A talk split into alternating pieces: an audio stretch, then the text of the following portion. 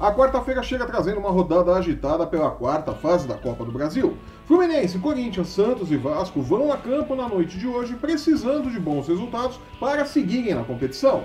Mais complicada é a situação de Corinthians e Vasco, que dividem a atenção com as finais dos campeonatos Paulista e Carioca. É, estão lá decidindo os estaduais, né? E tem que pensar na Copa do Brasil também.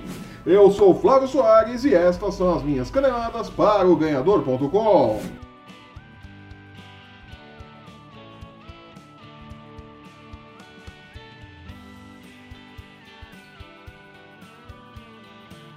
A Copa do Brasil chega trazendo boas oportunidades para lucrar com os confrontos desta quarta-feira entre Santos e Vasco, Chapecoense e Corinthians e Fluminense e Santa Cruz.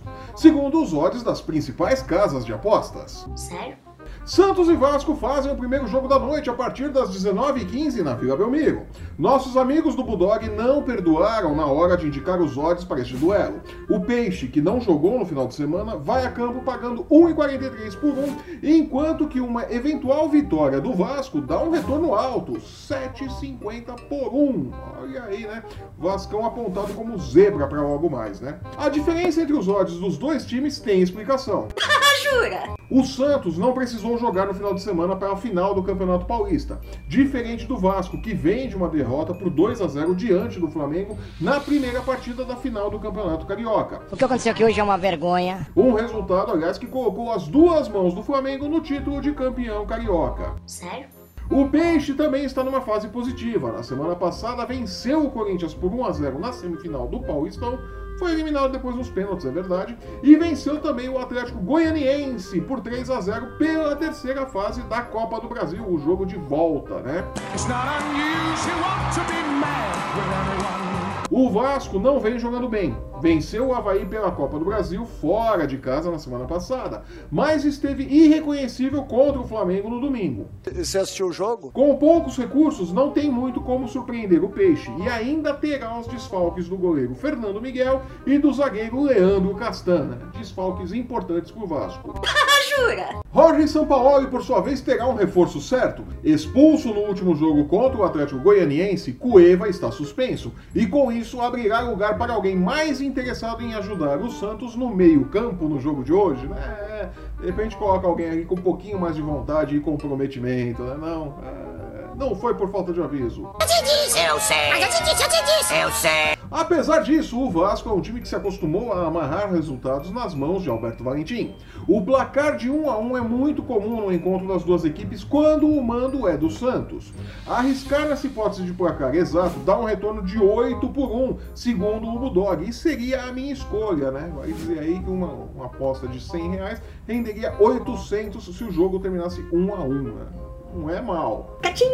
Se quiser diminuir os riscos, aposte na hipótese dupla de vitória para qualquer uma das duas equipes, a 1,22 por 1. Um lucro menor, mas mais seguro. Sério? Tendo pela frente a decisão com o São Paulo no próximo domingo e precisando vencer, o Corinthians adotou uma estratégia de poupar jogadores por conta da desgastante viagem a Chapecó e enfrentará a Chapecoense às 21h30 como azarão, segundo o Bulldog. É isso mesmo, é bem claro, né? A vitória do Timão está pagando 3,35 por 1, enquanto que o triunfo da Chape, embalada pela conquista da vaga na final do Campeonato Catarinense, está em 2,35 por 1. É uma diferençazinha ali de quase um real. Ele acha que ele é bom ainda, hein? O Corinthians irá a campo com três desfalques certos. Cássio cumpre suspensão automática por conta da expulsão no jogo de volta contra o Ceará. Júnior Urso e Danilo Avelar ficaram em São Paulo para tratamento de lesões menores na expectativa de terem condições de jogo para o próximo domingo, a decisão do Campeonato Paulista contra o São Paulo. Gustavo deverá ficar no banco e Bozelli ganhará nova chance como titular. Jogadoraço. Clayson e Jadson também deverão ser poupados. Uma mudança bem grande de, na parte do elenco. Ney Franco, técnico da Chape, disse que não vai poupar ninguém por conta da final do Catarinense. Os atacantes Rildo, ex-Corinthians, e Vitor Andrade, lesionados, deverão ser os únicos desfalques de logo mais. Tudo isso explica a diferença nos odds das duas equipes, mas o retrospecto pesa. Em cinco jogos como visitante na Arena Condá, o Timão venceu quatro e perdeu apenas um vale a pena arriscar em um palpite no resultado exato de 1 a 0 a favor do Corinthians, que rende também 8 por 1. O empate a 3 por 1 também é uma possibilidade interessante, mesmo que seja um resultado inédito entre as equipes lá na Arena Condá. Né? Vale a pena correr alguns riscos. Tentando esquecer as eliminações dos campeonatos estaduais, Fluminense e Santa Cruz se encontram no Maracanã a partir das 21h30 e o time treinado por Fernando Diniz leva algum favoritismo para o duelo, pagando 2,32 por 1, segundo o Budog. Glória a Deus. A vitória do Santa Cruz rende 3,30 por 1. Sério? A regularidade do Fluminense é sua maior arma. Mesmo eliminado da decisão do Campeonato Carioca, o tricolor teve apenas duas derrotas na temporada, uma contra o Flamengo e outra contra o Vasco. Contra equipes menores, o Flu, mesmo cheio de limitações, não costuma decepcionar. Você assistiu o jogo? Claro que o Santa Cruz não é exatamente um clube pequeno, né? Calma aí, você não precisa jogar pedra também, pega aí.